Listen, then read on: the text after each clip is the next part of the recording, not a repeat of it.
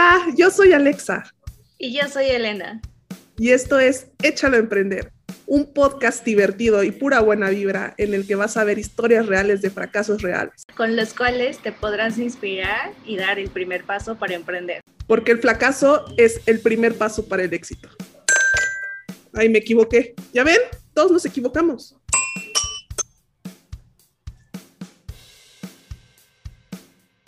Bienvenidas y bienvenidos a Échalo a Emprender. ¿Cómo estás, Alexa? Hola, Elena. Muy bien, muy bien. ¿Tú cómo estás? Bien, bien, bien, bien. Muy emocionada por el episodio de hoy. Ah, sí. Pues a ver, cuenta el chisme. ¿A quién tenemos hoy?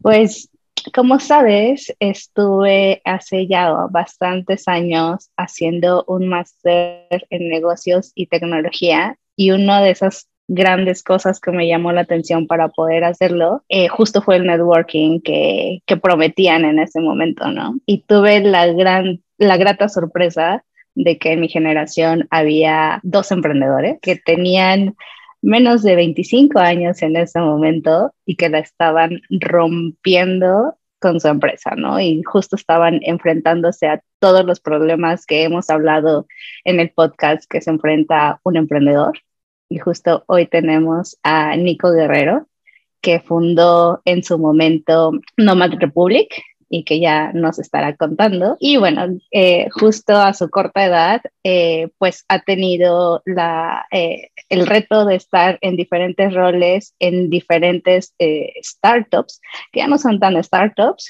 como Celina, Casaí, Urban y bueno, hoy en día en María Linda.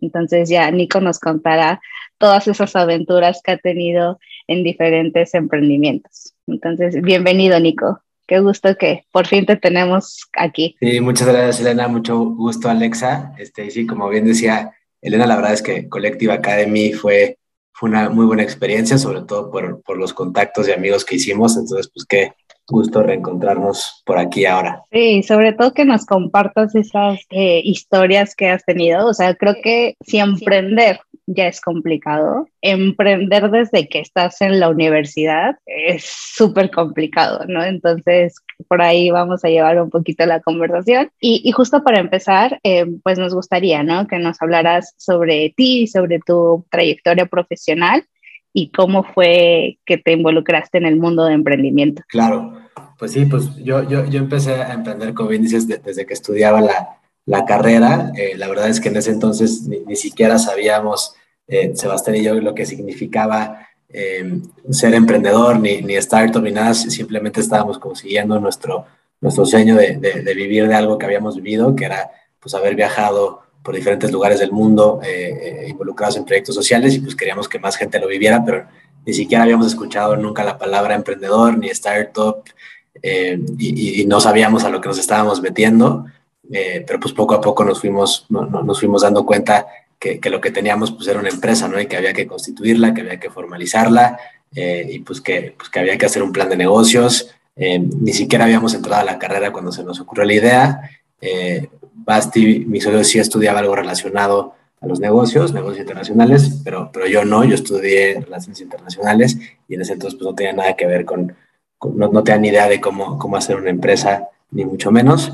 Eh, y entramos allá a la, a la, incubadora de negocios del Ibero, que es donde estudiábamos los dos, eh, y pues poco a poco ahí fuimos entendiendo de qué se trataba, fuimos a constituir la empresa eh, y, y, pues a empezar a hacer un, un, un negocio de verdad eh, y a darnos cuenta pues que éramos emprendedores sin saberlo y teníamos un startup sin ni siquiera saber lo que significaba y bueno, pues de ahí nos fue gustando mucho el, el, pues el este mundo de las startups, eh, fuimos conociendo diferentes mentores, haciendo mucho networking con otros emprendedores de nuestra edad, eh, concursando en diferentes este, premios y demás. Eh, y pues ahí nos fuimos eh, enamorando del concepto de, crear startups, de ser emprendedores y, sobre todo pues de, de estar cre creando un negocio que fuera creciendo poco a poco. Este, yo siempre digo que mi carrera fue, fue y no fue la, la, carrera en sí, ¿no? todo, todo, lo que sé y donde estoy hoy, pues se lo debo a todo lo que aprendí creando mi, mi propia empresa más allá de de, de, lo que aprendí en la carrera. Así es el mundo del emprendimiento, Nico. sabemos perfecto que el solamente emprender es una gran escuela, eh, como tú dices, ¿no?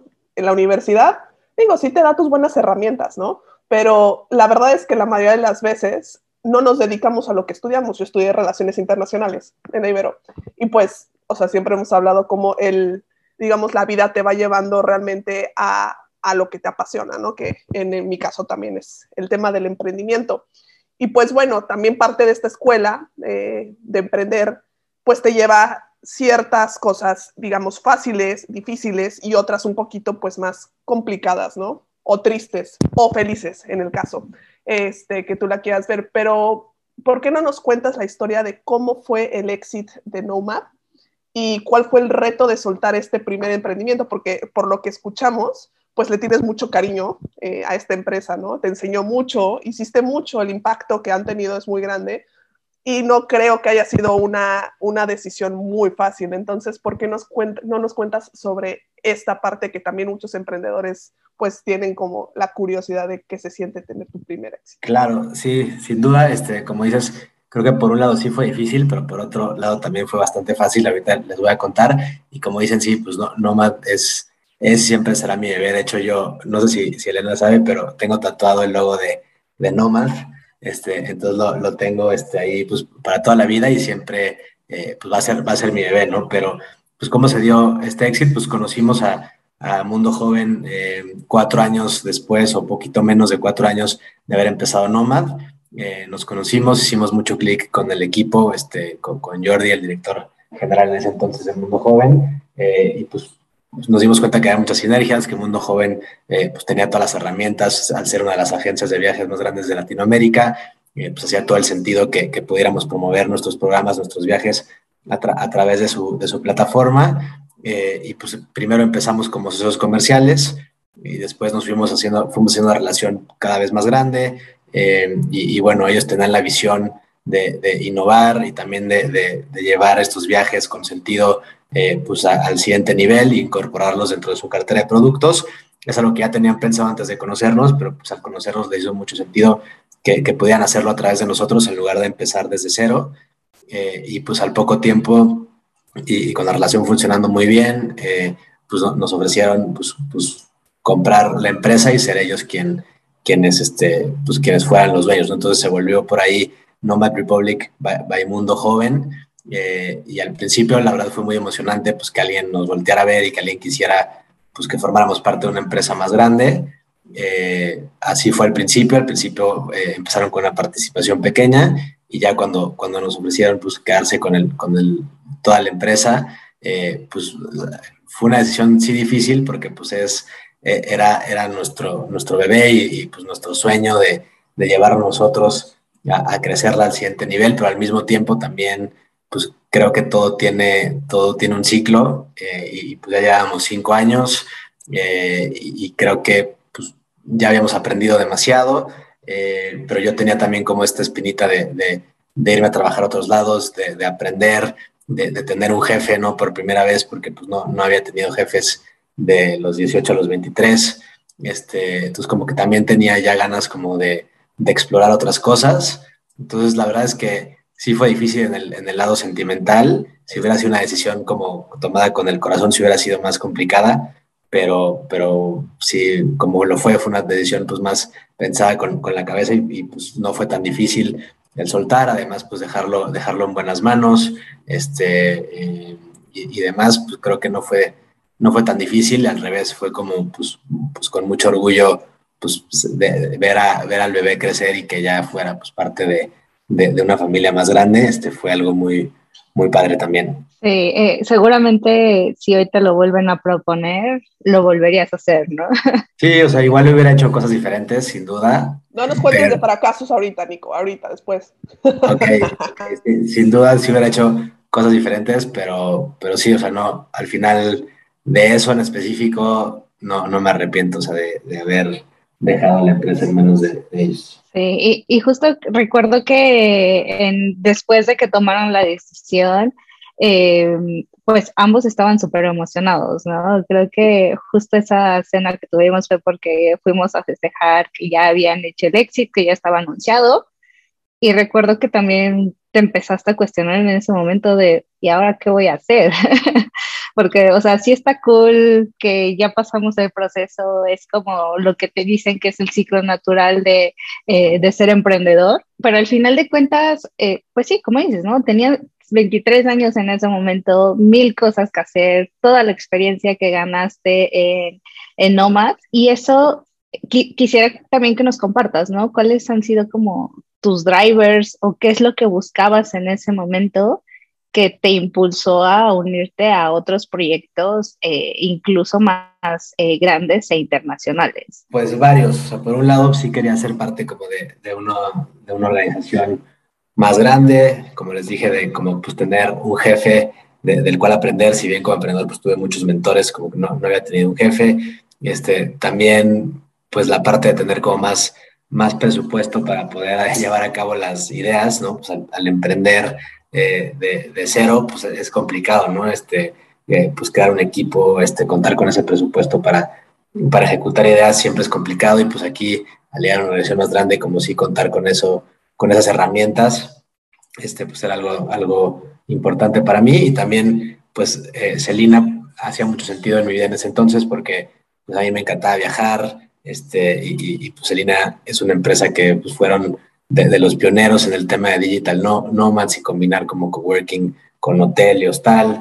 Eh, entonces, como para esa etapa mi vida, pues hacía como mucho sentido, eh, como que iba mucho con, con mi estilo de vida, lo, lo, mismo que me había pasado antes con Nomad. Entonces, pues me hizo mucho sentido eh, pertenecer a una organización así y con todos los planes que tenían y, y, que, y que lograron, por cierto, de expandirse por todo el mundo pues es algo que, que, me llamó mucho la atención y, me decidí a, irme por, por, ese camino y, fue también una experiencia muy padre y muy enriquecedora. Sí, a mí me encanta Celina como empresa, o sea, y también los hoteles. Eh, yo he hecho varios, eh, bueno, eventos ahí sociales este, en, ese, en ese lugar hermoso que está en el centro de la ciudad. Entonces, está muy, muy, muy bonito eh, ese hotel. Bueno, y sobre todo anticipándose a justo, ¿no? Como dices, un nuevo estilo de vida que no sabíamos que iba a llegar por una pandemia y siendo los pioneros, ¿no? Sí, de hecho, ese, ese Serena del Centro, a mí me tocó abrirlo, a mí me tocó este, pues llevar toda la apertura y, y, y pues ser, y dirigir el hotel cuando abrimos, este, y, y, sí, sí, sí, fue, fue también una experiencia muy padre, aunque, aunque la ubicación no, no ayudaba del todo, este, fue, fue un gran reto también. De eso se trata la vida, de los retos. y cuéntanos sobre el otro reto en el cual estás en este momento. Eh, cuéntanos un poquito sobre María Linda, qué es María Linda y cómo surge la oportunidad de sumarte a su equipo. Pues mira, es algo súper nuevo para mí y algo que tampoco imaginé, porque siempre estuve muy metido en el, en el mundo de los viajes, en, la hotelería, este, eh, y en diferentes startups, y, la verdad es que eh, pues yo estaba muy contento trabajando en, Urban y, me buscaron eh, un mensaje por LinkedIn de, oye, nos interesa tu perfil para ser director general de una nueva empresa. pues me llamó la atención, yo ya tenía como que en la mente el, volver a emprender, pues como una vez, una vez que eres emprendedor, pues siempre quieres regresar y yo sentía que se acercaba el momento de, volver a emprender y estaba pues yo viendo diferentes ideas, eh, no necesariamente, tuve la suerte de trabajar casi 10 años en cosas que me encantaban, yo ahora estaba como abierto a pues, dedicarme a algo que no necesariamente fuera mi, mi, pasión en el día a día, este, pero algo que sí me retara a, a, llevar una empresa, o sea, a crear una empresa y llevarla al siguiente nivel. Y, pues bueno, dije, bueno, se me presentó esta oportunidad, eh, voy a conocer de qué se trata y, la verdad es que me, fue al principio, siendo súper honesto, como que fue de, bueno, pues no, es una empresa de clínicas dermatológicas, yo no tengo ni idea de eso, entonces como que no, no me hace tanto sentido, pero bueno, voy a, voy a explorar más de qué se trata. Eh, y ahí fue cuando pues, sí conocí a, pues, a los fundadores del grupo, que es un grupo que se llama Reina Madre, es un grupo que existe de siete años, enfocado en el sector salud en México. Eh, son clínicas para la mujer enfocadas en pediatría y ginecología, eh, eh, para lo que le llamamos el tercer sector de la salud en México, ¿no? que no es ni, ni, la atención médica privada, que es muy, muy cara, o, o, la atención gratuita, que pues es de muy mala calidad. ¿no? Entonces hay un nicho ahí donde, donde el objetivo es dar atención médica de la mejor calidad, pero a un precio justo y accesible eso, es, eso es Reina Madre. María Linda nace hace año y medio con la intención pues, de también seguir este objetivo de dar atención de calidad a un precio justo. y nace María Linda, que son clínicas enfocadas a, dermatología y, medicina estética. Y, y, pues bueno, a mí la verdad es que al principio lo que más me llamó la atención es la visión que tiene este grupo, trabajar en una industria como el sector salud, que la verdad se me hace un sector increíble y lo confirmo ahorita que, llevo dos meses acá. Y, la verdad, lo que me di cuenta es que a mí lo que realmente me motiva no es eh, que, yo sea un usuario eh, o un apasionado del producto o servicio que vendemos, sino lo que me apasiona es el tener un reto de agarrar una empresa en un punto A y llevarlo a un punto B. Eh, eso es lo que más me emociona y lo que más me, pues me llama la atención y, me motiva, entonces por eso decidí, decidí tomar el reto y además pues cumplía esta, esta como objetivo, necesidad que tenía yo de volver a emprender, porque es pues emprender algo que ya está, pues que ya está encaminado, pero pues tener la oportunidad de, de, dirigirlo y, crecer la empresa y, proponer como, pues llevar la parte estratégica, la parte de crecimiento este, y demás. Eh, entonces, pues me hizo sentido y, por eso estoy, eh, estoy aquí en, en, María Linda. Sí, y, bueno, creo que también, ¿no? Desde que te conozco siempre has tenido como esa intención de sí causar un impacto, ¿no? O sea, Nomad em, nunca fue una eh, agencia de viajes, ¿no? Y esa no fue su esencia, sino era realmente cómo causar un impacto, pero a la vez también lo disfrutaras, ¿no? Eh, y también con los emprendimientos en los que has estado involucrado, ¿no? Celina, Casa y Urban y demás. Eh, ¿Cuál crees que hoy en día va a ser ese impacto que, que va a causar María Linda en, en, la sociedad? Este, pues sí, hay, hay, hay varios. Este, el primero es ese, ¿no? O que estamos llevando un servicio que, regularmente puede ser algo caro, lo estamos llevando a un sector eh, pues más grande de, la población. Entonces creo, creo que ahí el, el, dar atención médica enfocada, en el caso de Marilinda, enfocada en dermatología, a, a un precio accesible, eh, pero con, cuidando mucho la calidad, no solo de, de, la atención médica, sino de la experiencia por completo, creo, creo que hay un impacto y también al final de cuentas, eh, pues Marilinda es una empresa que, que, que, tiene como el objetivo de, de generar pues, confianza en la gente, ¿no? Nosotros este, pues hay eh, gente que tiene algún problema en la piel, este, que se está quedando calvo, este, que igual no se siente tan seguro consigo mismo eh, por, por, algo que le está pasando en la piel eh, y pues nosotros tenemos la, el objetivo pues, de resolver ese problema a un precio justo para que la gente salga de Medellín y se sienta mejor consigo mismo y se anime a, a invitar a la niña que le gusta salir, o que simplemente se sienta mejor consigo mismo mientras camina en la calle, ¿no? Entonces, eso es el tipo de impacto que nosotros generamos. Atendemos diferentes enfermedades de la piel, eh, como vitiligo, incluso cáncer de piel. Entonces, eh, creo, que, creo que por ahí, por ahí va el impacto y lo queremos hacer a gran escala, ¿no? Queremos escalar por todo el país eh, y, ser no solo Maralinda, pero sino como grupo, pues el grupo que, que, que esté revolucionando la industria de la salud en México y que sea quien realmente da la atención que pues todos los mexicanos se, se, merecen tener. Yo creo que por ahí, por ahí va el impacto y como dices, para mí es súper importante esta parte, siempre lo ha sido y, creo que aquí tenemos eh, eh, la oportunidad de, de generar bastante. Y me encanta lo que mencionas porque muchas veces cuando escuchamos la palabra impacto, eh, vemos como, o nos vienen a, la cabeza como imágenes de estas empresas sociales o de ONGs o fundaciones que ayudan a los más vulnerables, a, las, a, los, este, a las personas con situaciones eh, socioeconómicas más bajas, a, este, a, todas estas personas eh, que pues digamos necesitan em, de alguna forma el apoyo, ¿no? Pero y cuando escuchamos el tema, pues ahora sí que el tema cosmético muchas veces nos viene a la mente, ah, la parte superficial, ¿no? Digamos, ay, este, la gente se quiere ver bien, se quiere operar, se quiere poner, pero como tú dices, y me encantó lo que dices, la gente necesita sentirse bien consigo mismo. Y si tú estás haciendo algo para que toda la gente pueda tener acceso a sentirse bien, si de estar pagando una millonada a cirujanos plásticos, o teniendo también atención eh, a este, oportuna a temas como cáncer de piel, y a otras enfermedades, eso también es impacto. Entonces, que, no nos, que no nos nada más hagamos como la idea de que el hecho de estar ayudando es solamente como esas opciones, ¿no? Entonces, eso, eso me gusta mucho de lo que mencionas.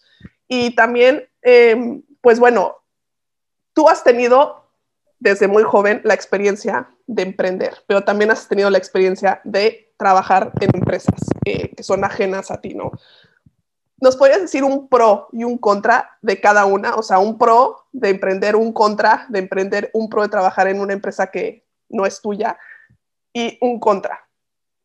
Eh, sí, claro. Este, creo, creo, que los tengo bastante claros. Son pues, un pro de emprender, pues es que obviamente pues que es tu proyecto, tu bebé, como que tú puedes tomar las decisiones de hacia dónde lo quieres llevar y, y tienes como ese, pues sí, ese control de, eh, de, hacia dónde lo quieres llevar.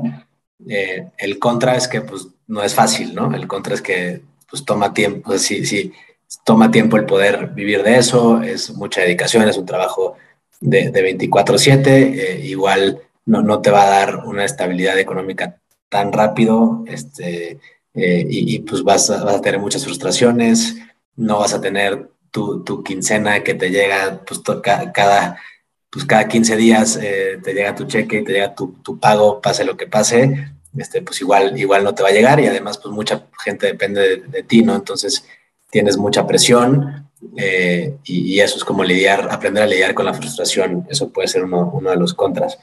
Y pues trabajar en una empresa, eh, creo que pues tienes, tienes, tienes este, mucho aprendizaje, estar en una organización más grande, pues puedes aprender mucho pues tienes, si cuentas como con una estructura mayor, muchas herramientas, o sea, yo creo que también es súper necesario trabajar en una empresa grande por lo mismo, ¿no? Por todo el aprendizaje y, los contactos que puedes sacar de ahí. Eh, y uno de los contras, pues sí, puede ser eh, esta parte de, pues, no ser dueño de tu tiempo, este, pues te puedes encontrar tal vez con un jefe que, que, que, no te cae tan bien, este, que no me ha pasado a mí, pero, pero siento que eso puede, puede ser un contra.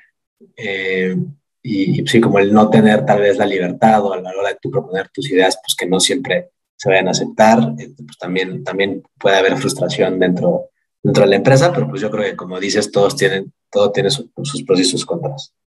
Que bueno, ser emprendedor no significa necesariamente ser dueño de tu propio tiempo, más bien eh, el, el, dueño de tu propio tiempo es tu emprendimiento, ¿no? Porque así que digas, ay, los emprendedores dicen, ay, me voy de vacaciones tres meses, aquí dejo la chamba, aquí dejo el changarro y me voy, pues no, o sea, es justamente lo que, lo que estamos también tratando de, comunicarle a los emprendedores, es que no es nada más, pues es que ya me cansé de servirle a alguien, de ver por el sueño de alguien y de tener alguien que me está diciendo qué hacer.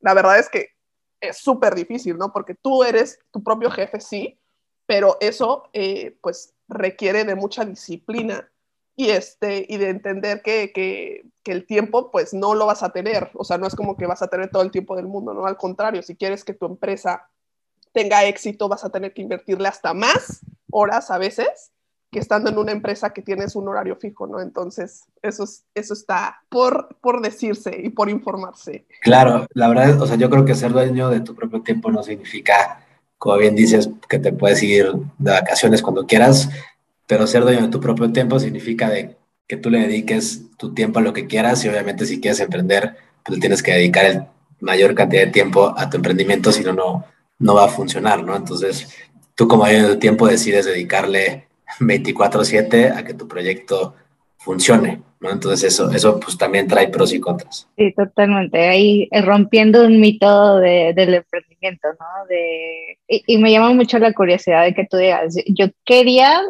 tener un jefe y tener a alguien de quien aprender, lo cual los, los las personas que apenas están emprendiendo, eh, empezando a emprender, es como, quiero ser mi propio jefe.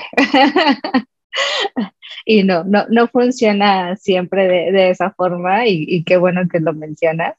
Eh, es que muchos eh, empiezan al revés, ¿no, Elenita? Empiezan con un trabajo y luego dicen, me lanzo a emprender. Pero aquí nuestro amigo Nico se echó así como gorda por tobogán y dijo, voy a emprender y, ah, no, ahora sí quiero tener un jefe. Sí, y pocas personas se enfrentan a eso.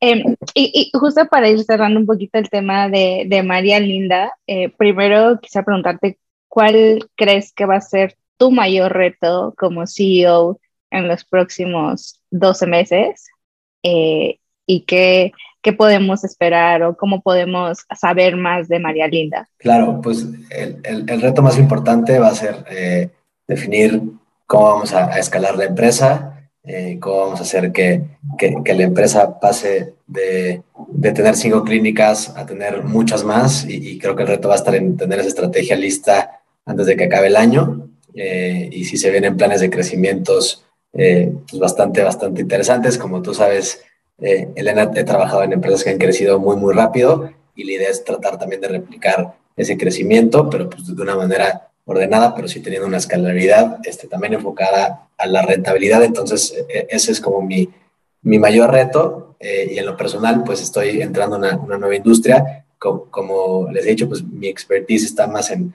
crear negocios, crecerlos, la estrategia, pero ahora estoy entrando a un tema pues, donde tengo que lidiar con muchos médicos y demás, entonces como empaparme de todo eso, eh, pues también, también está siendo un reto muy interesante eh, y, y, seguirá siendo parte del reto de, este año. ¿Cómo nos pueden encontrar? Pues sí, en, en, marialinda.mx y en redes sociales igual, como, como María Linda. Perfecto, súper bueno saberlo, ¿eh? Como tip para ver qué, qué cuestiones nos podemos hacer para embellecernos y sentirnos mejor con nosotros mismos. Exactamente.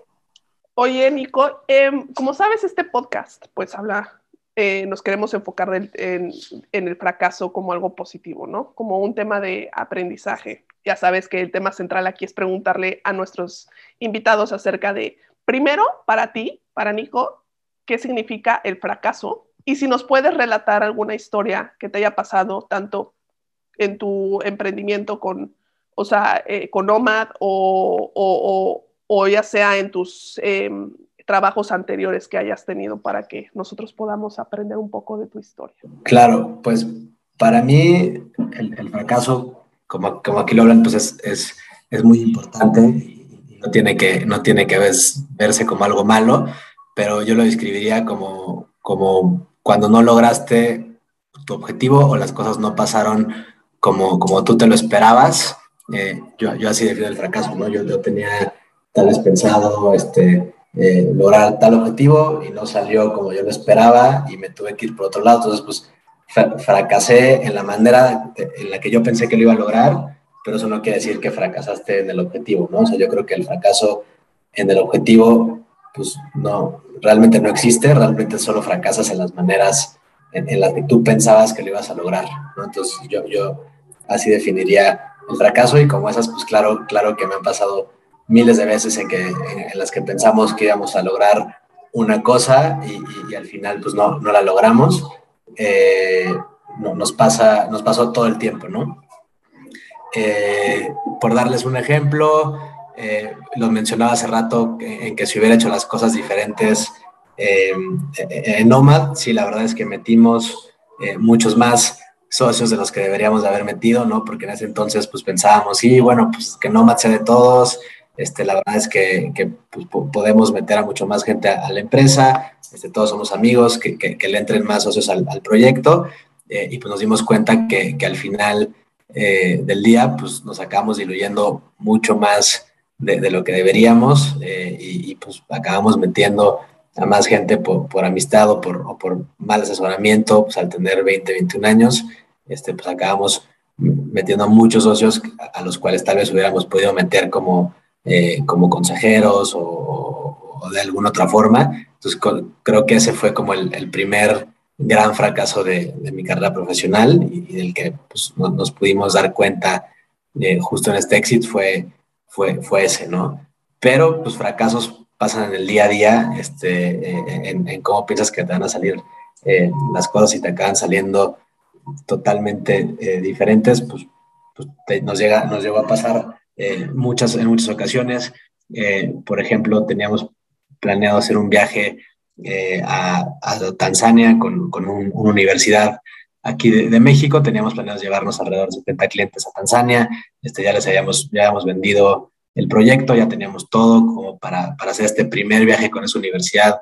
Y, y, si nos jalaba bien, íbamos a replicarlo seguramente todos los años con otros campuses de, de la universidad eh, y al final, eh, pues no, no, por falta de comunicación con nuestro proveedor de allá, resulta que, que pues empezó a caer, a caer este viaje eh, y, y, pues tuvimos que pues, decir, bueno, pues hacia, hacia, dónde, hacia dónde podemos llevarlos, hacia dónde nos podemos ir y gracias a un contacto a la misma universidad que, que lo acabó resolviendo él con nuestro apoyo, pues con, conseguimos llevar a todo el grupo a, a Kenia eh, y fue un viaje pues donde pues perdimos, acabamos perdiendo, perdiendo dinero, acabamos viajando nosotros, eh, pues pagándonos con dinero de la empresa el, el viaje pues para, para, estar ahí con, con, la, con todos los, los, voluntarios de la universidad.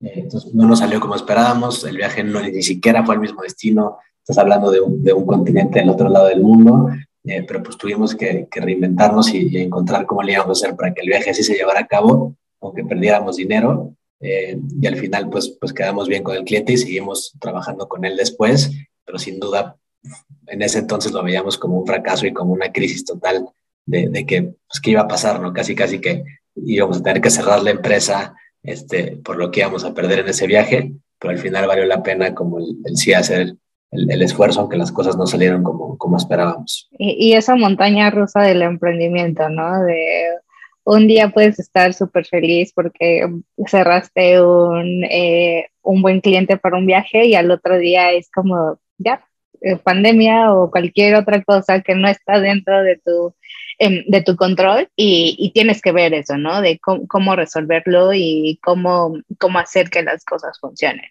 Y creo que, que también fue algo que lo hiciste por instinto, ¿no? O sea, desde que empezaron Nomad, pues no tenían idea de cómo reaccionar a las cosas, de cómo, ni siquiera de lo que se iban a enfrentar, eh, y lo tuvieron que aprender sobre la marcha y aprender eh, resolviendo, ¿no? Y, justo creo que una de esas cosas que, también tuvieron que aprender es a ser líderes, ¿no? O sea, creo que una de las filosofías con las que yo me quedé con Omar era eso, ¿no? De todos somos parte de, y todos queremos que funcionen las cosas. Hoy en día ha cambiado tu perspectiva de qué, ser un, qué es ser un líder y cómo lo aplicas en las empresas en las que has estado. Sí, la verdad es que sí, sí, sí, es, es muy, como dices, todo lo aprendimos sobre la marcha. Eh, no, teníamos, no teníamos mucha noción de, cómo crear, crear una empresa y creo que ahí es muy importante la parte, la parte de, de, de liderazgo que mencionas este, porque pues nadie te enseña a ser un líder, ¿no? Ninguna, ninguna escuela te lo enseña, este, o te lo enseña de manera directa, obviamente vas aprendiendo de diferentes maestros, de diferentes compañeros, este, jefes y demás, pero para mí lo más importante como líder es, es ser, eh, pues ser una persona empática, escuchar a la gente, escuchar al equipo, o sea, eso desde, desde que estábamos en Nomad, para mí lo más importante era era escuchar el equipo y, y, y, que no necesariamente ser jefe te hace líder y, y, no necesariamente por ser jefe tú tienes que tomar las decisiones, eh, sino pues tienes que empoderar al equipo y escucharlo y saber cómo se sienten eh, y escuchar sus opiniones, ¿no? Y, normalmente pues rodearte de gente que, pues, que sabe más que tú este, y, creo que esa es pues la clave de ser, de ser un buen líder, ¿no? Eh, creo que el escuchar a tu equipo este, empoderarlos, ser empático eh, y pues también aceptar que tú pues igual no, no, no sabes todo y necesitas traer gente que, que sepa más que tú eh, y, yo creo que esas son como las claves que, que a mí me han funcionado como, como líder tanto en, mi empresa como en, en, en, diferentes roles que he tenido. Creo que eso es lo más importante porque si tú eres una persona empática, con comunicación, que empodera al equipo, pues, pues ya tienes ganado al equipo porque de una manera genuina, obviamente, este, pues creas una conexión con el equipo, que eso es lo, más importante. Eh, y, y, si traes y si aceptas que, que, tú no eres el mejor y traes eh, pues gente que es mejor que tú, eh, pues también, también este, gente que es mejor que tú y experta en diferentes temas, también creo que es súper clave para, para, cualquier emprendedor o cualquier líder eh, entenderlo, ¿no? Y, y, y, sí, no, no, creer que, no creer que eres la persona que tiene la última palabra, eh, al revés, ¿no? Escuchar a todos y, y, pues sí, como que tú ser la persona que coordina a esa, gente que estás liderando eh, y al final pues tomar una decisión ya habiendo escuchado pues la, la, opinión de todos, creo que eso es lo, creo que esa es una, una clave muy importante para ser un buen líder. Ahí, la humildad, gente, la humildad. Hay que ser humildes en esta vida para, para poder tener éxito y más como, como líder, como bien lo dice Nico. Eh, bueno, Nico, también eh, para ir cerrando,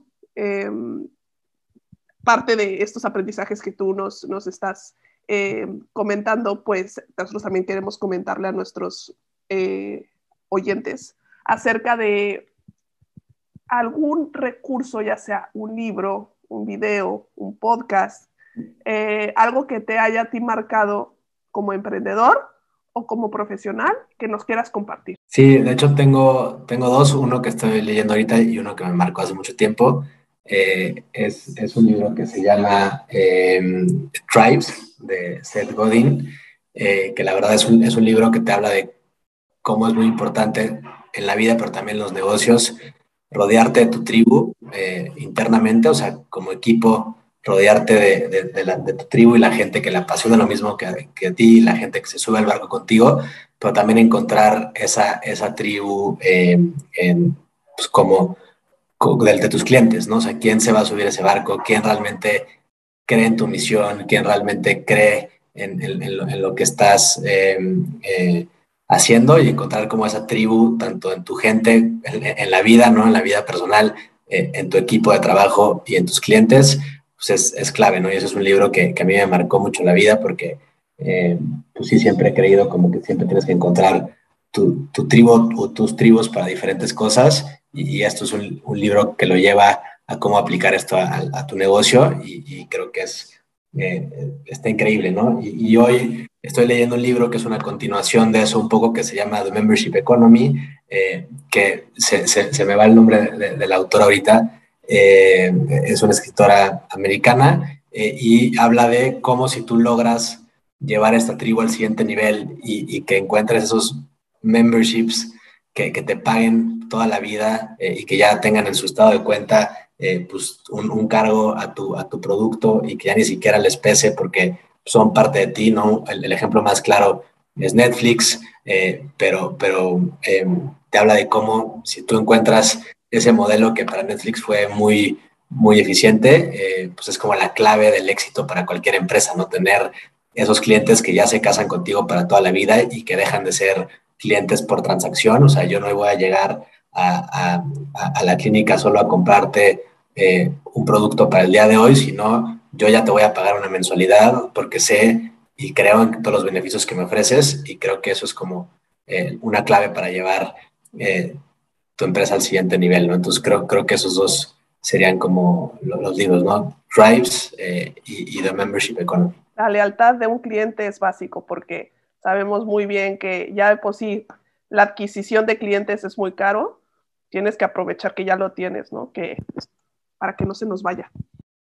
No, y como dices, ¿no? También trasladar esto al nivel personal, porque pues ser emprendedor suena muy cool, pero es, puede ser muy solo. O sea, creo que tú tuviste la fortuna de emprender con uno de tus mejores amigos eh, y que todo salió bien y que ambos decidieron ser parte de esa tribu, ¿no? Pero pues muchas veces eh, hay emprendedores que les toca hacerlo solos e incluso pierden sus familias, sus parejas, su todo porque no tenían esa tribu Em, sólida, ¿no? Entonces, muy buenas recomendaciones para tanto emprender como a nivel personal. Exacto, entonces sí, la verdad es que sí, sí tuve, sí, sí tuve la fortuna y he tenido la fortuna siempre de trabajar con, eh, pues con gente con la que me identifico mucho, lo que hablaba hace rato de, las tribus, pero sí, siempre es importante estar, eh, estar pues, leyendo y, actualizándose y, hay cosas pues, muy interesantes eh,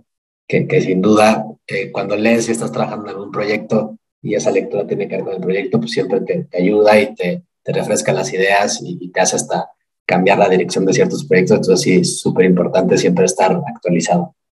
Sí, totalmente. Y bueno, ya, ya nos sumaremos a la tribu de María Linda pronto y esperemos que la expansión sea muy, muy rápido. Perfecto, seguro que sí. Muchísimas gracias, Nico, por estar aquí, por habernos compartido todo este conocimiento y todas estas experiencias. Y pues seguramente no va a ser la última vez que nos encontremos. Muchísima suerte en lo que sea que viene para ti profesionalmente y para María Linda también. Y pues nos escuchamos en nuestro próximo episodio. Elenita, muchísimas gracias. Nos vemos. Muchas gracias. Bye bye.